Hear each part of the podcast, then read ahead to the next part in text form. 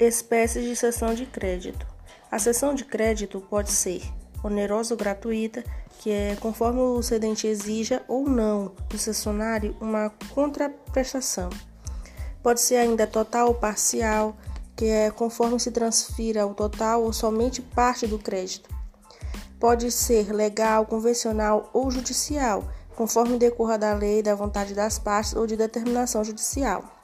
Ela pode ser também pró-soluto ou pró-solvendo.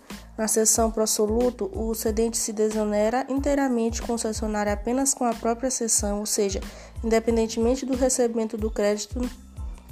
Já na seção pró-solvendo, o cedente somente se desonera após o recebimento do crédito pelo cessionário.